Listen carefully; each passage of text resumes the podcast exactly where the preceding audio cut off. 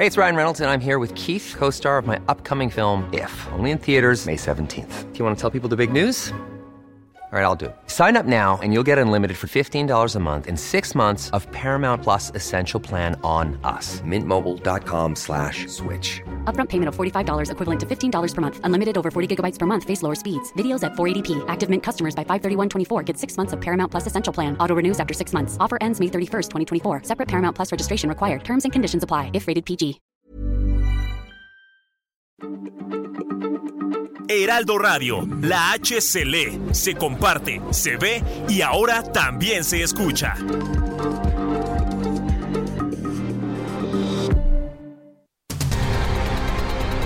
El Heraldo Radio presenta Cámara de Origen. Un espacio para enterarnos del trabajo de las legisladoras y legisladores en los Congresos de México. En Cámara de Origen tiene la palabra Carlos Zúñiga Pérez.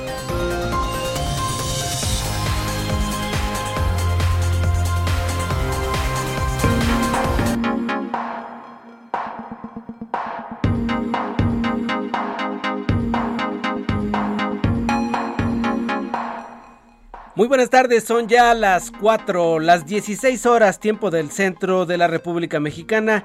Hoy es jueves 16 de junio, estamos ya rebasando la mitad del el sexto mes de este 2022 y comenzamos como todas las tardes Cámara de Origen, el programa que analiza todos los eh, rincones de las cámaras a lo largo del país, congresos locales, Cámara de Diputados, Senado de la República. Mi nombre es Ángel Arellano, le saludo en nombre de Carlos Zúñiga, quien en algunos minutos estará ya aquí con usted como todas las tardes, pero como siempre arrancamos con los sonidos que han hecho historia en las últimas horas.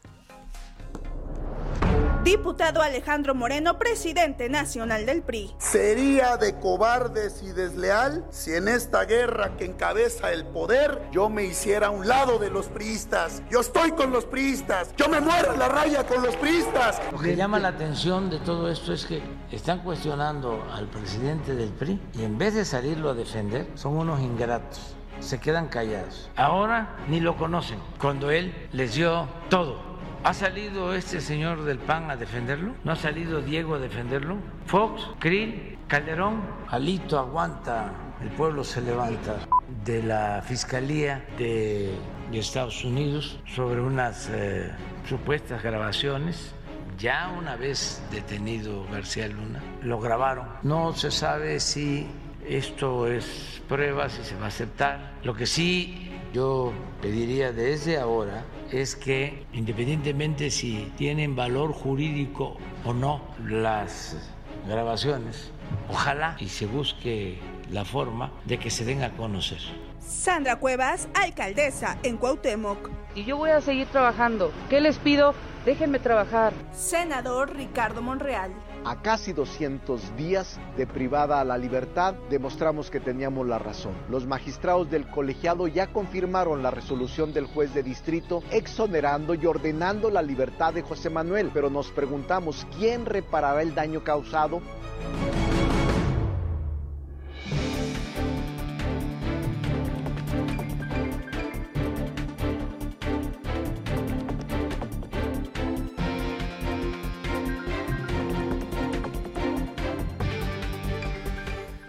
Gracias Ángel y gracias a todos los que nos escuchan. Aquí estamos ya con toda la información en eh, Cámara de Origen en este día en donde se sigue hablando mucho de temas políticos, mucho de temas relacionados al proceso electoral que se vivirá el próximo año 2023 y en 2024.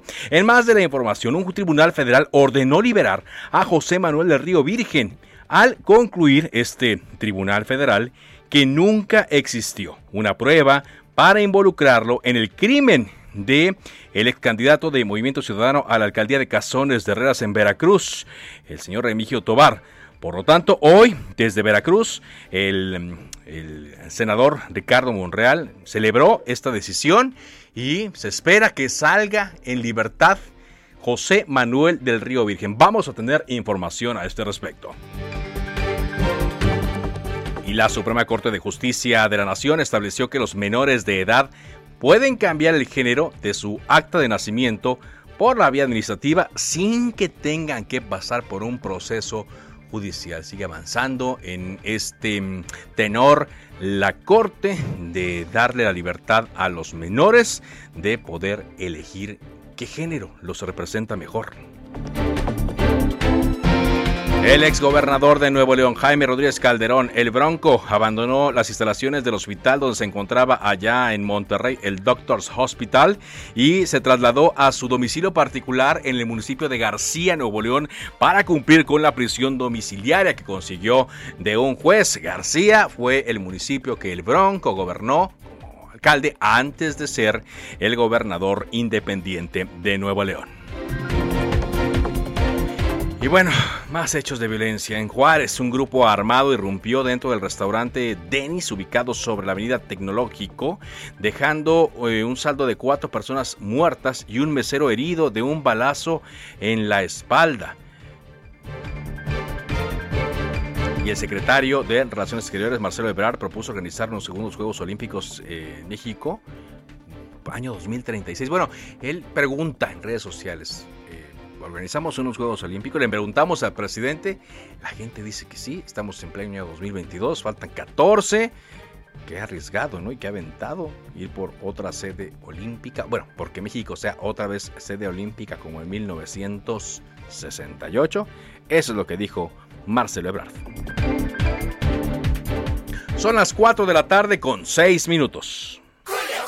Aprovecha 3x2 en todas las galletas Gamesa y Quaker y en todos los cereales y barras de cereal. Además, 3x2 en toda la dulcería y en todos los jugos, néctares, todo el agua mineral y natural. Sí, 3x2. Con Julio lo regalado te llega. Solo en Soriana. A junio 23. Aplican restricciones.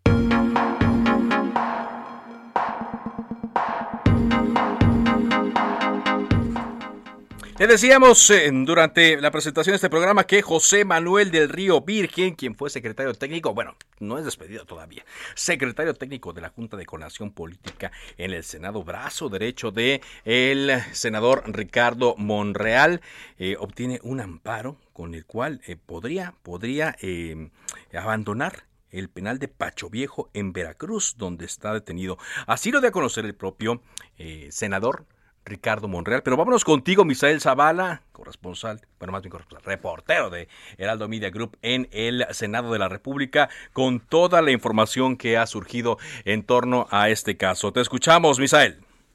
Carlos, buenas tardes, te saludo, saludo también al auditorio, pues efectivamente hoy se cumplen 177 días de que José Manuel del Río Virgen, quien fuera secretario técnico de la Junta de Coordinación Política, esté preso en este penal de Pacho Viejo en Veracruz, debido pues a las acusaciones que, que ha pesado en su contra sobre el asesinato de un eh, ex candidato a presidente municipal, pero sin embargo hoy eh, el Poder Judicial Federal exoneró y ordenó la libertad de José Manuel del Río Virgen. Así lo informó el líder de Morena en el Senado, Ricardo Monreal Ávila, quien emitió un mensaje desde el penal de Pacho Viejo, donde detalló que los magistrados del circuito del primer tribunal colegiado en materia penal del séptimo circuito en Boca del Río, Veracruz, Salvador Castillo y Vicente Mariche, ratificaron que sí hubo una ominosa persecución política en contra de Del Río Virgen y que no hay delito que perseguir. Además, pues también eh, confirmaron que se violaron los derechos humanos del eh, político y eh, pues militante de Movimiento Ciudadano. Pero ¿qué te parece si vamos a escuchar cómo lo dijo hoy el senador Ricardo Monreal? Faltan más y nuestro compromiso es luchar por ellas. En este estado en donde la justicia está muy alejada y en donde el autoritarismo cada vez es un asunto cotidiano, en donde se aplica un día sí y otro también. No dejaremos solo a Veracruz. Carlos, pues el presidente de la Junta de Coordinación Política del Senado aseguró que durante estos meses distintas personas han recobrado su libertad al haber demostrado su inocencia, pero faltan faltan más eh, y el compromiso eh, propio, digamos, del senador Monreal es luchar por estas personas y que alcancen la libertad. Eh, cuestionados algunos senadores al respecto, pues informaron que la próxima semana es cuando será será cuando sea liberado José Manuel del Río Virgen después de que ya se libró todo este proceso jurídico y judicial y ya la próxima semana estará libre José Manuel del Río Virgen y también algunos senadores pues han pedido que se le reinstale en este en esta labor que tenía como secretario técnico de la Junta de Coordinación Política del Senado. Varios senadores también a través de redes sociales pues también ya mostraron su beneplácito y bueno, pues aplaudieron ya esta decisión del Poder Judicial Federal para exonerar y darle ya la libertad a José Manuel del Río Virgen que bueno, pues la próxima semana ya estará en libertad, Carlos ya estará en libertad luego de que fue eh, detenido en diciembre. ¿Cuántos días dijiste? ¿170 y qué? 177 días, hoy cumple 177 días. Hay un contador por ahí que tiene eh, su hijo en, redes sociales. Hoy se cumplieron ya 177 días. También la familia de José Manuel del Río Virgen celebró ya esta victoria. Agradecieron, eh, como lo han hecho, al Poder Judicial Federal por tomar este caso ya en sus manos. Bueno, Gracias, muchas gracias eh, por ese reporte, Misael. Gracias, Carlos. Buena tarde. Buena tarde y avanzamos eh, con más de este tema. Nos enlazamos hasta Veracruz con el corresponsal ahora sí de Heraldo Media Group en eh, este estado, Juan David Castilla, porque ya en reacciones de la familia de José Manuel del Río Virgen desde ese estado. Te escuchamos, Juan David, adelante. Muy buenas tardes, Carlos. Te saludo con mucho gusto desde Veracruz. Efectivamente, platicamos con Óscar del Río. Él es hijo del exfuncionario del Senado de la República, José Manuel del Río Virgen, y nos indicaba, Carlos, que su padre podría salir de prisión la próxima semana. Eh, consideró que con estos hechos se constataría que José Manuel es un preso político en el estado de Veracruz y que no participó en el crimen de Remigio Tobar, el ex candidato a la alcaldía de Cazones de Herrera de Movimiento Ciudadano, dos días antes de las elecciones del 6 de junio de 2021. También el joven Oscar del Río nos indicaba, Carlos, que este proceso para la liberación de su padre podría ser tardado, bastante largo, toda vez que el caso debe dirigirse al juez de distrito para posteriormente acordarlo y notificarlo al juez de control, Francisco Reyes Contreras, quien tendrá tres días hábiles para ejecutar la instrucción federal. Es decir, ya hay un resolutivo por parte de la justicia federal, sin embargo, tienen que notificar todo este procedimiento a las eh, autoridades locales. Y es por eso que se espera que la próxima semana ya obtenga su libertad José Manuel del Río, Carlos. La próxima semana. me imagino que hay mucho eh, beneplácito, ¿no? Mucho, mucha alegría entre su familia. Pues sí, por parte de la familia sí, y estamos esperando, Carlos, que haya pues una postura por parte de la Fiscalía General del Estado, también por parte del gobernador Cutlava García Jiménez, pues hasta este momento no han salido a decir nada sobre el tema. Bueno, pues lo estamos buscando nosotros también para ver si tenemos eh, alguna eh, declaración en torno a esta resolución que se obtuvo el día de hoy que permitiría la próxima semana la libertad de José Manuel del Río Virgen, eh, secretario técnico de la Junta de Coordinación Política, brazo derecho de Ricardo Monreal y como ya lo habíamos dicho, el propio legislador encabezó esta defensa pública de el funcionario. Muchas gracias. Excelente tarde, Carlos. Ahora aquí eh, también habrá que esperar eh, alguna reacción del el eh, gobernador Huitláhuac García, quien siempre estuvo pues convencido de que José Manuel del Río Virgen era un un delincuente que sí había ordenado la, eh, el asesinato del candidato de Movimiento Ciudadano.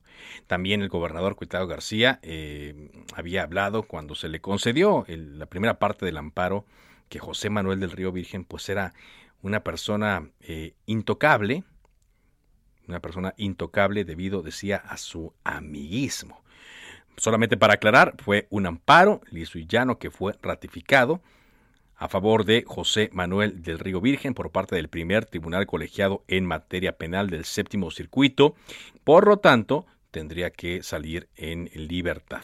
Yo solamente le traigo aquí las eh, declaraciones mm, del pasado marzo de este año, de marzo de 2022, cuando el gobernador Cuitlagua García aseguró que este amparo concedido a José Manuel del Río Virgen demostraba que aún prevalece el amiguismo y la impunidad entre algunos jueces y políticos. Él dijo que resultaba deplorable la actitud del juez federal que determinó que sin importar las pruebas ni el análisis de ellas, Juan Manuel sea un político intocable porque tiene amigos influyentes en el Senado. Claro, lo mencionó sin decirlo a el senador Ricardo Monreal. Dijo, había dicho en marzo que la concesión de este amparo eh, iba a dejar sin respuesta muchos cuestionamientos que se ventilaron en la audiencia de vinculación a proceso y por lo cual le parecía aberrante la decisión de este juez. Seguimos eh, en búsqueda de reacciones, pero por pronto esa es la noticia que se da al momento. Son las 4 eh, de la tarde con 14 minutos. Vámonos contigo, Iván Saldaña, para escuchar lo que el presidente Andrés Manuel López Obrador mencionó el día de hoy en torno a dos casos que le llaman a él mucho la atención. Cuando le llama mucho la atención, habla, ¿no? habla largo y tendido. Uno de ellos que parece, bueno, le apasiona, es el de eh, el Genaro García Luna, quien fue secretario de Seguridad en la época de... Eh, Felipe Calderón y también del caso de Alejandro Alito Moreno. Te escuchamos, Iván Saldaña, adelante. Buenas tardes, Carlos. Así es, eh, pues casi tres horas duró la conferencia mañanera del presidente López Obrador y sí, precisamente llamó a las autoridades judiciales en Estados Unidos a que hagan público los audios que tienen de las conversaciones de Genaro García Luna en las que eh, pues se dice que la misma Fiscalía de Estados Unidos señala que ahí reconoce que amenazó y sobornó a periodistas que investigaban sus crímenes. Incluso el mandatario mexicano pidió que pues se abra su expediente, que no se oculte nada. Esto lo dijo desde Palacio Nacional. Eh, ahí eh, pues justificó que el fin de hacer público el caso del ex secretario de Seguridad en el sexenio de Felipe Calderón, preso en Estados Unidos, es prevenir y estigmatizar el abuso de autoridad. Pero escuchemos cómo lo dijo esta mañana el presidente López Obrador. Es un asunto muy delicado. En efecto, ayer se dio a conocer esta información de la Fiscalía de Estados Unidos. No se sabe si esto es prueba, si se va a aceptar. Lo que sí yo pediría desde ahora es que ojalá y se busque la forma de que se den a conocer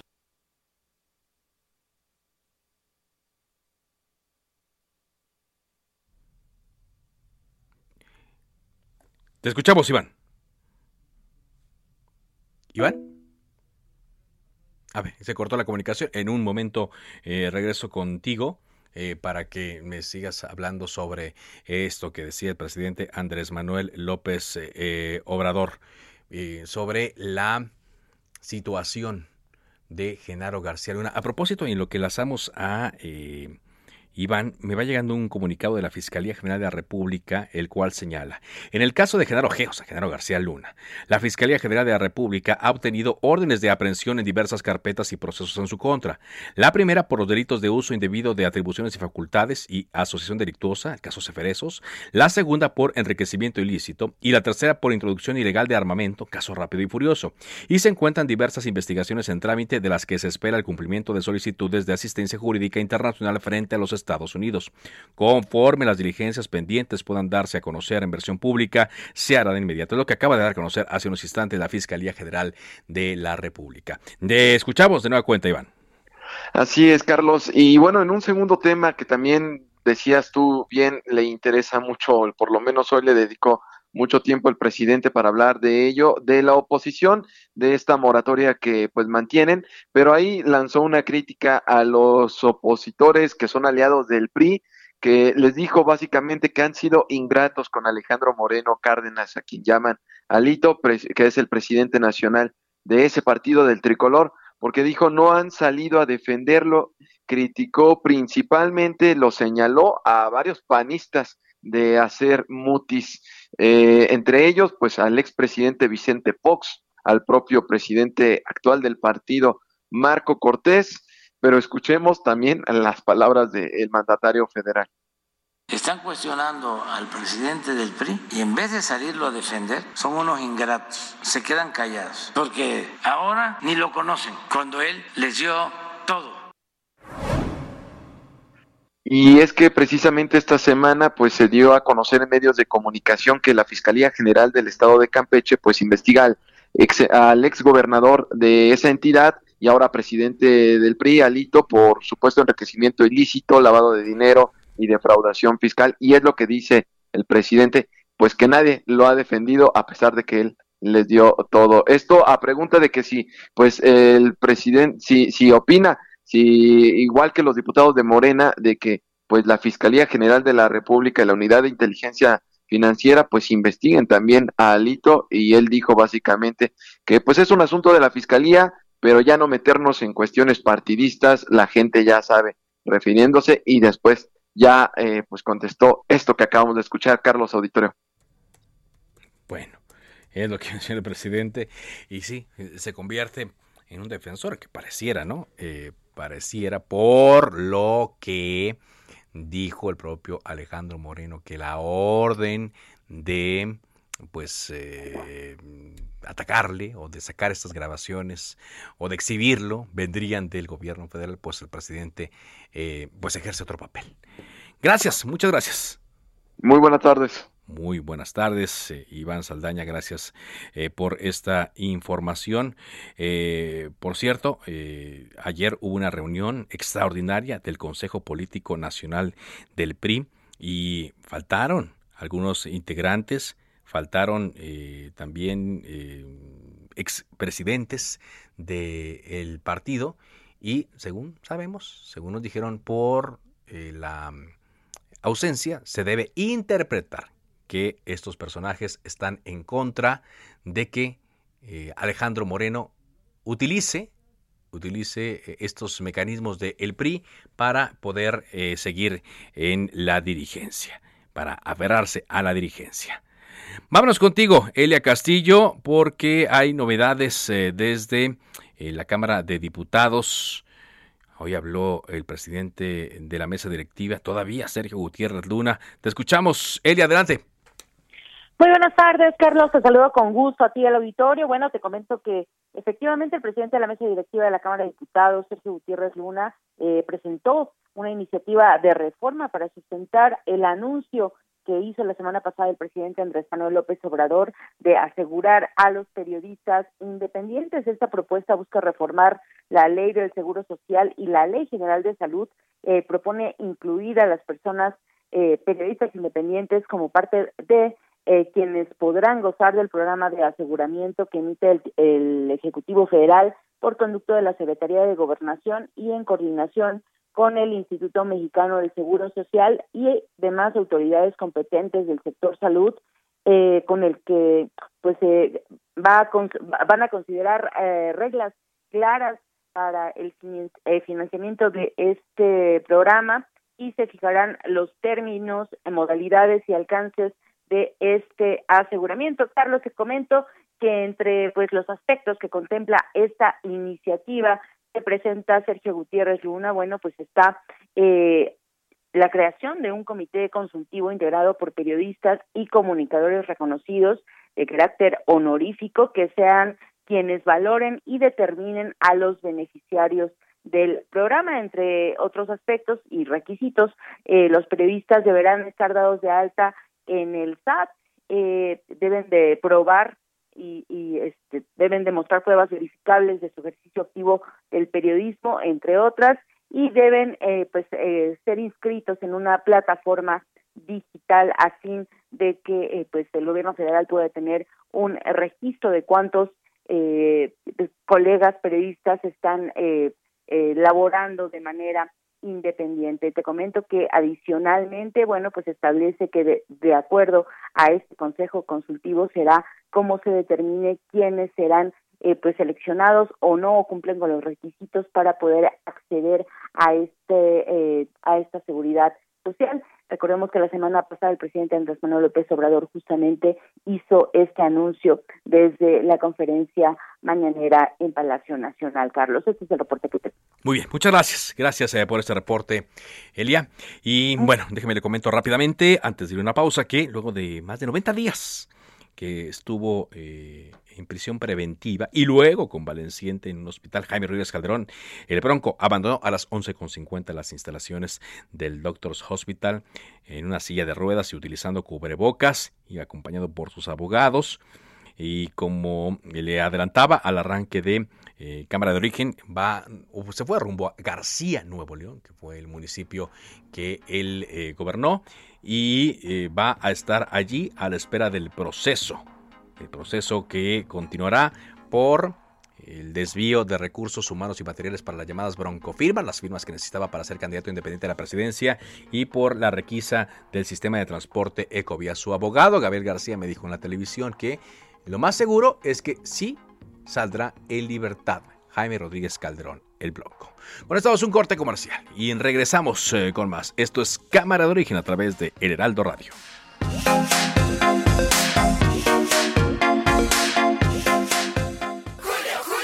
Espinosa, ¿y la tarea? ¿Con qué rollo me vas a salir esta vez? Uy, para salir con buenos rollos, llégale al 3x2 en todo el papel higiénico y toallas de cocina.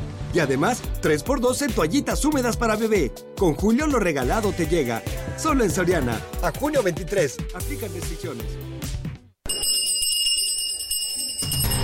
Se decreta un receso. Vamos a un corte, pero volvemos a Cámara de Origen con Carlos Zúñiga Pérez.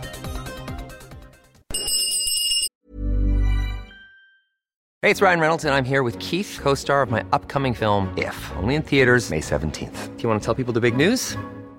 All right, I'll do it. Sign up now and you'll get unlimited for $15 a month and six months of Paramount Plus Essential Plan on us. Mintmobile.com slash switch. Upfront payment of $45 equivalent to $15 per month. Unlimited over 40 gigabytes per month. Face lower speeds. Videos at 480p. Active Mint customers by 531.24 get six months of Paramount Plus Essential Plan. Auto renews after six months. Offer ends May 31st, 2024. Separate Paramount Plus registration required. Terms and conditions apply if rated PG.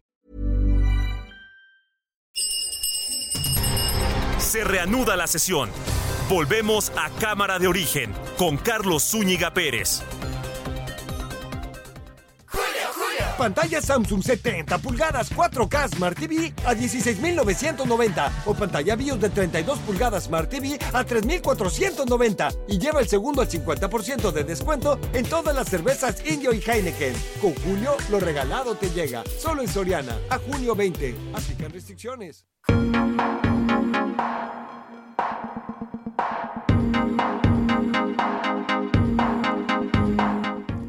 Avanzamos con la información, estamos en cámara de origen a través del Heraldo Radio, son las 4 de la tarde con 30 minutos. Y está circulando en las redes sociales eh, un video muy cruento de un hecho que ocurrió en Ciudad Juárez. Yo no sé si usted está percibiendo lo mismo que yo, pero siento que estamos eh, reviviendo momentos eh, donde la delincuencia hacía de las suyas como hace 8, 9, 10 11 años, eh, dando cuenta de masacres, de convoyes armados, de incursiones eh, de grupos de la delincuencia, como lo que vimos en San Cristóbal de las Casas, eh, etcétera, etcétera. Un ambiente de, de, la ausencia del Estado de Derecho y de una inseguridad que va creciendo. Vámonos a Ciudad Juárez porque, le decía, este video está circulando de un ataque que ocurrió dentro de un restaurante con un saldo trágico. Federico Guevara es corresponsal de Heraldo Media Group en Chihuahua. Danos más detalles, Federico, te escuchamos. Carlos, buenas tardes. Y sí, todo transcurría cotidiana y tranquilamente en esta franquicia, un restaurante franquicitado, y en donde dos hombres armados irrumpieron en este restaurante localizado en la Avenida Tecnológico, en esta fronteriza Ciudad Juárez, y dejado un saldo de cuatro personas sin vida y un mesero herido de un balazo en la espalda, como tú bien acotas, ya se ha trascendido en redes sociales las imágenes de este atentado. Entre las víctimas se encuentran dos mujeres, así como dos hombres que habían perdido posteriormente la vida en trayecto al hospital. El lugar permaneció por varias horas bajo resguardo de las autoridades para realizar las primeras investigaciones, mientras el fiscal general comentó que este evento está muy relacionado con esta pugna que está existiendo entre dos cárteles que están buscando reposicionar o controlar diferentes áreas dentro de esta fronteriza Ciudad Juárez.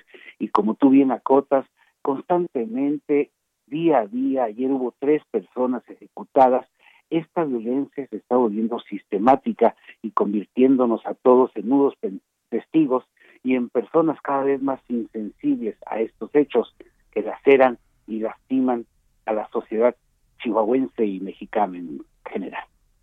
Tú percibes, eh, Federico, que en Chihuahua, en particular en Juárez, se están viviendo otra vez eh, momentos, días terribles como los que hemos narrado como periodistas en la última década. Efectivamente, Carlos, este, hay un estado de ingobernabilidad en donde las mismas este, autoridades estatales están tratando de redefinir nuevas estrategias, han mudado a las ocho subdirecciones de seguridad pública a Ciudad Juárez, han enviado un contingente, bueno, todos los policías ministeriales están hoy por hoy residiendo en Ciudad Juárez para tratar de paliar. Hay que recordar que Ciudad Juárez es la puerta de entrada de la, de la droga hacia los Estados Unidos en las diferentes rutas que están establecidas para las diferentes partes de los Estados Unidos y este punto neurálgico que va todo lo que es la frontera entre Chihuahua y los Estados Unidos, eh, pues está el trasiego y están esa pugna para controlar los puntos en donde se da este tráfico, este trasiego de drogas rumbo a los Estados Unidos, que viene a cristalizar para ellos eh, su venta de estos productos ilícitos. Bueno, vaya, vaya tema. Muchas gracias. Gracias eh, por este reporte. Aquí estamos al pendiente y cualquier información estaremos en contacto, Carlos. Y ya lo dijo el presidente Andrés Manuel López Obrador cuando hablaba el día de ayer respecto a lo ocurrido en el Estado de México, en Texcaltitlán, y a lo ocurrido en San Cristóbal de las Casas Chiapas, que no, que la estrategia no va a cambiar, la estrategia de seguridad y que van a seguir.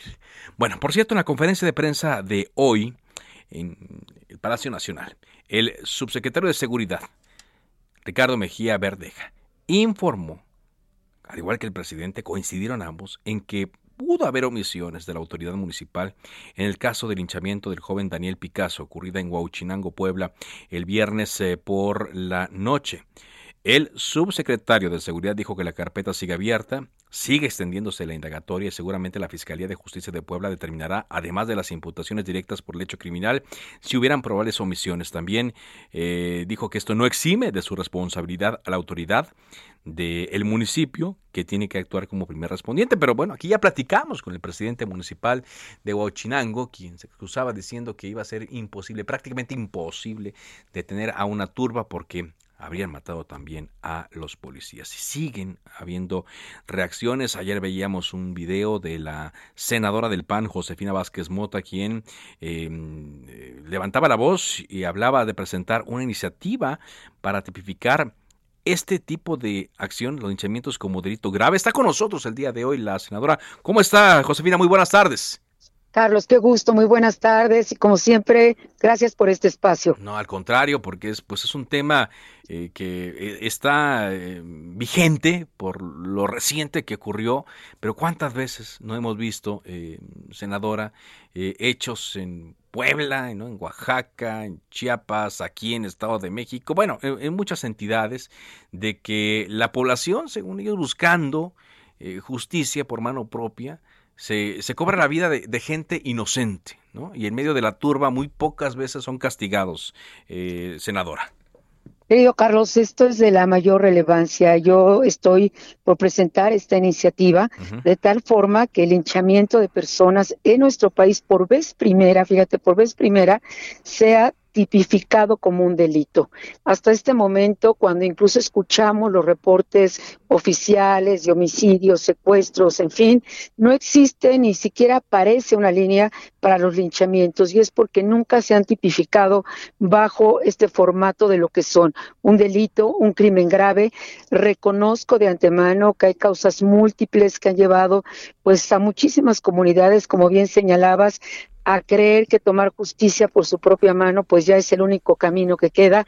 Sin embargo, pues una investigación muy seria de la UNAM en el año 2019 da cuenta de que esta violencia es evidentemente es un ilícito, es un delito que violenta no solamente todos los derechos humanos, sino también eh, se contrapone a todas las instituciones de impartición de justicia y de democracia y que no puede pretenderse resolver violencia o supuesta violencia por más violencia y sobre todo pues bajo este concepto de un anonimato, ¿verdad? En esta investigación la UNAM habla de tres pasos Dice, el primer paso es correr un rumor Sí. y lo vimos perfectamente en este y en todos estos casos que, por cierto, debo apuntar con enorme preocupación, los linchamientos en nuestro país crecen a pasos agigantados. Sí, Eh, entonces, el primer paso es se corre el rumor, se tocan las campanas, ¿verdad? Sí. Que es algo que se ha vuelto una constante, las campanas de la muerte.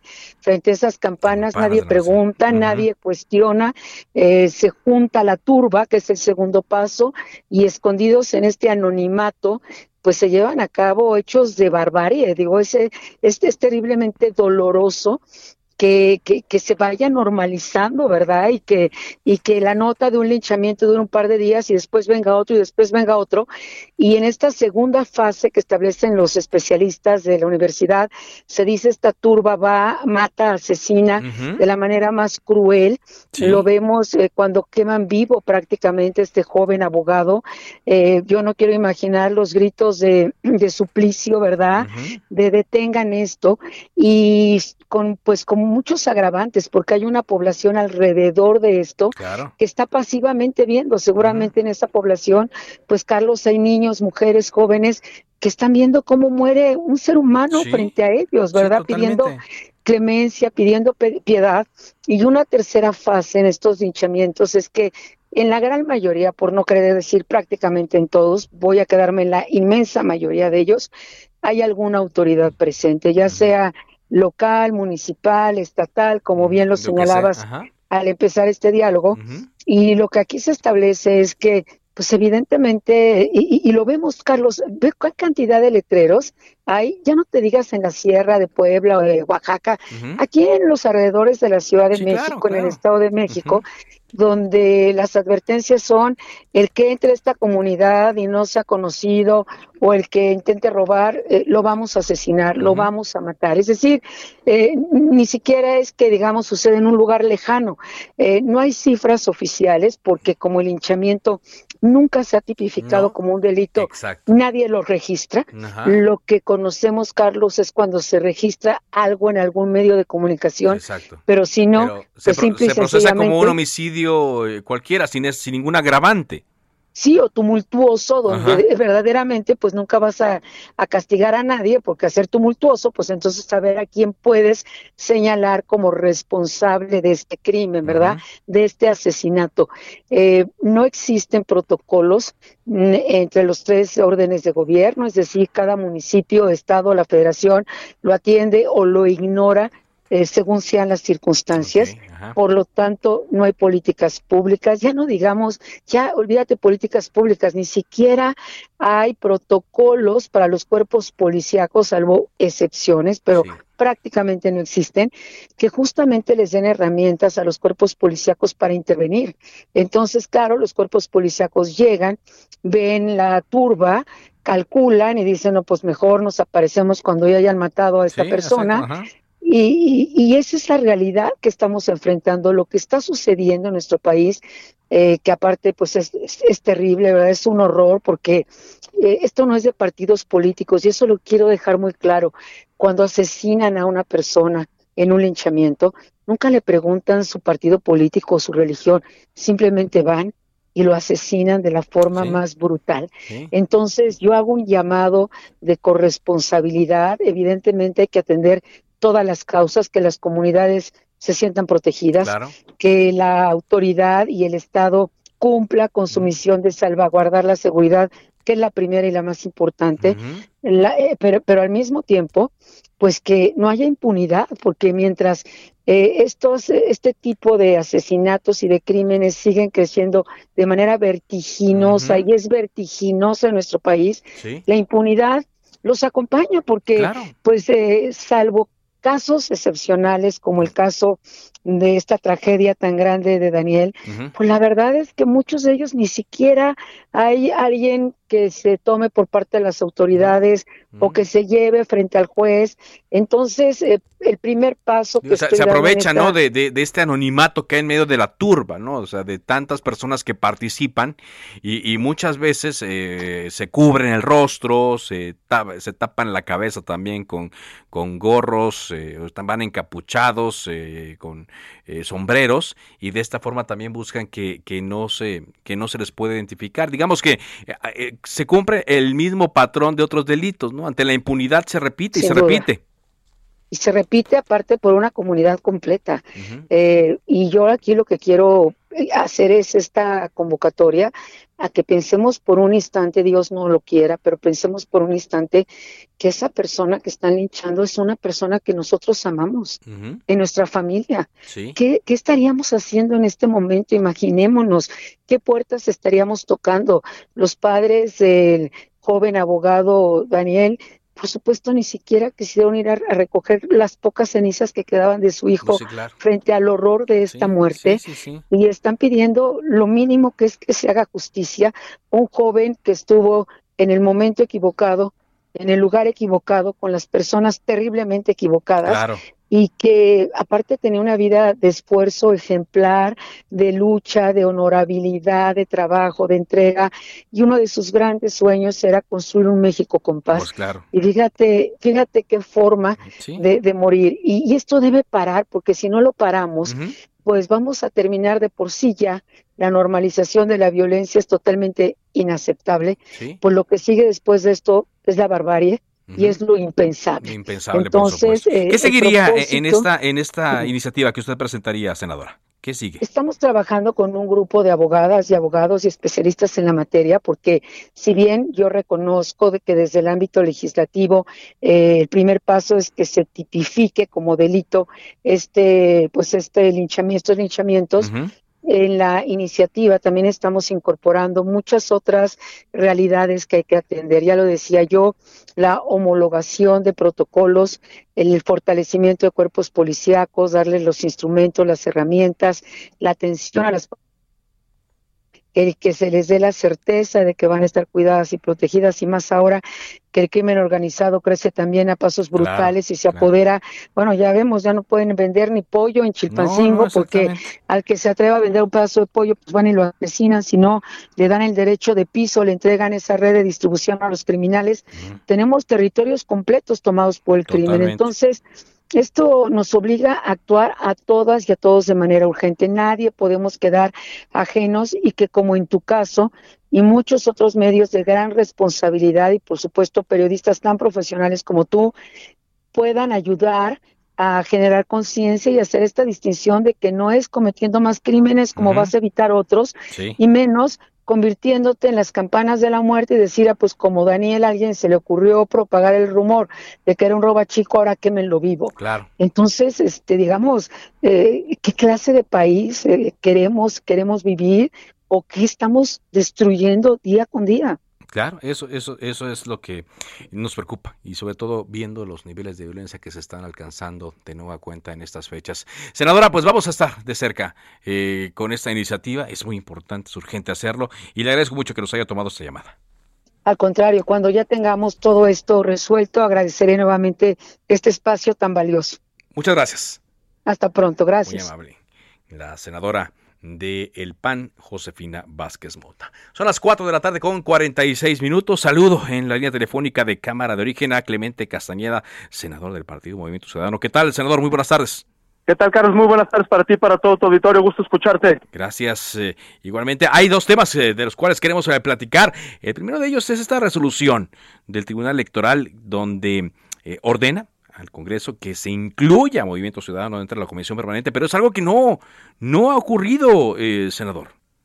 Pues lo que pasa es que en este país con más frecuencia eh, la mayoría que por lo pronto gobierna eh, le parece que acatar la ley, acatar una resolución judicial es un asunto de voluntad y no de obligación. Sí. Y así como Movimiento Ciudadano fue injustamente excluido en la Cámara de Diputados de la Comisión Permanente, pues digamos con ese mismo cinismo, con esa desfachatez, decide no acatar una sentencia judicial simple y llana del tribunal que le ordena a la Junta de Coordinación Política de la Cámara de Diputados y a la mesa directiva de la Comisión Permanente que corrija la integración de la misma y que integre al grupo parlamentario de la Cámara de Diputados de Movimiento Ciudadano con una persona en la Comisión Permanente. Es de verdad un eh, absurdo, pero sobre todo me parece es un eh, una desfachatez no aceptar que no solamente se tiene la eh, legitimidad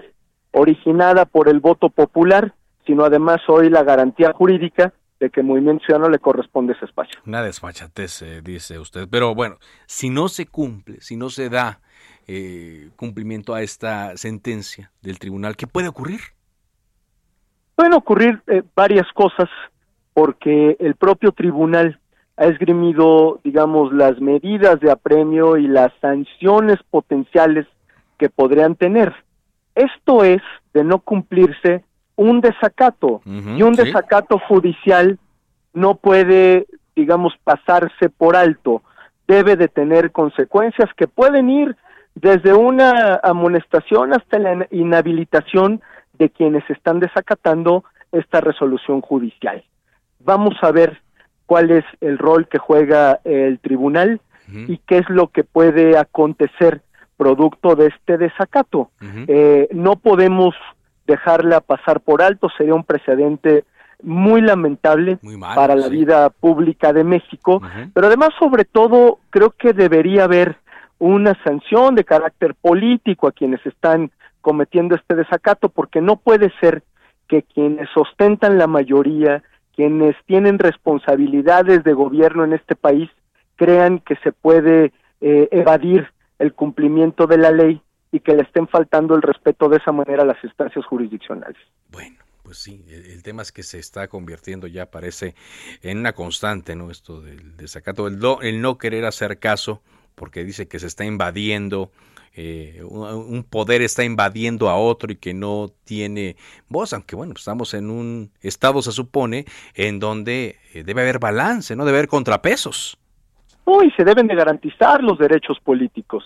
Es decir, lo que está exigiendo Movimiento Ciudadano no es una concesión, no es una dádiva, es un derecho que se origina en la elección del 2021 donde tres millones y medio de personas deciden darnos su confianza, integramos un grupo parlamentario consistente en la Cámara de Diputados y ese grupo parlamentario tiene derecho de estar representado en la comisión permanente, como lo está, por cierto, nuestro grupo parlamentario del Senado representado en la comisión permanente. Es más o menos en los mismos términos en los que debería tratarse a una representación popular como la que tiene Movimiento Ciudadano en la Cámara de Diputados. Muy bien.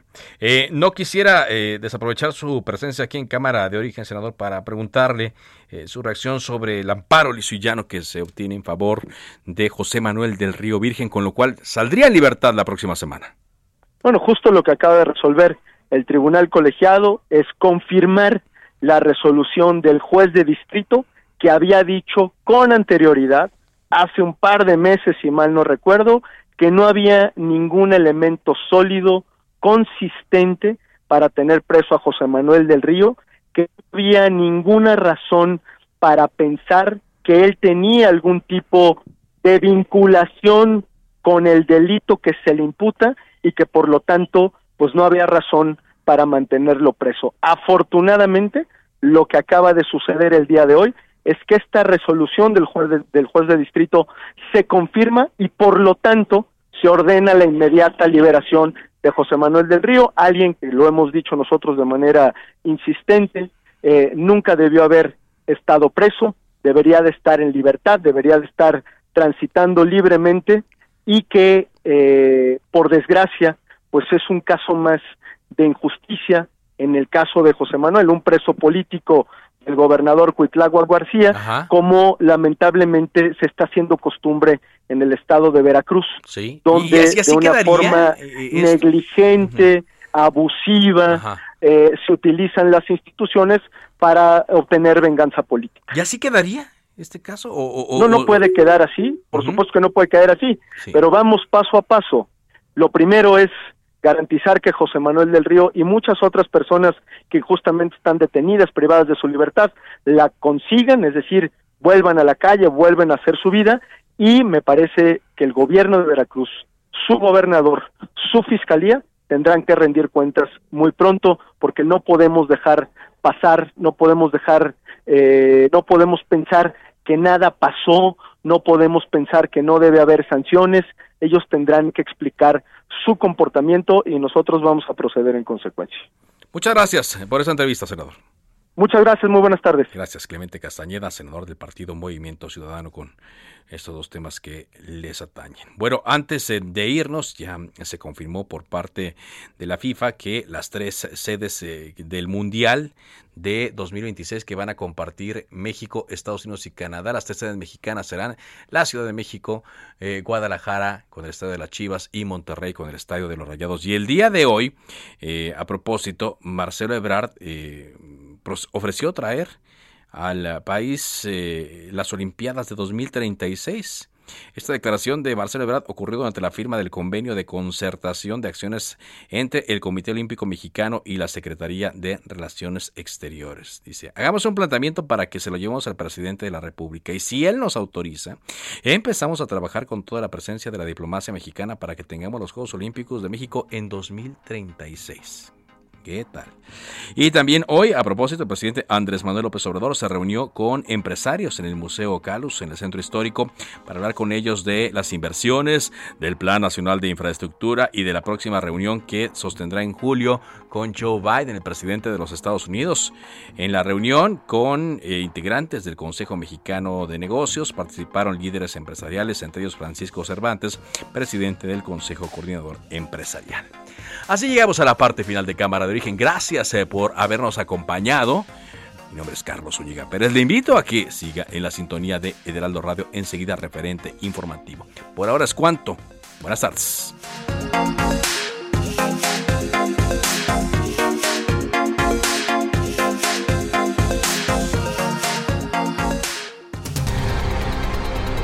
Se cita para el próximo programa. Cámara de origen, a la misma hora, por las mismas frecuencias del Heraldo Radio. Se levanta la sesión.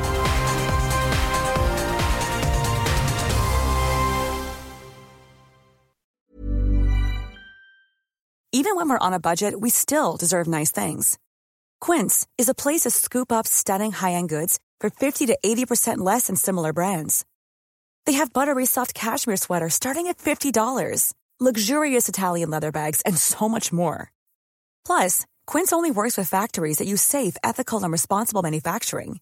Get the high-end goods you'll love without the high price tag with Quince.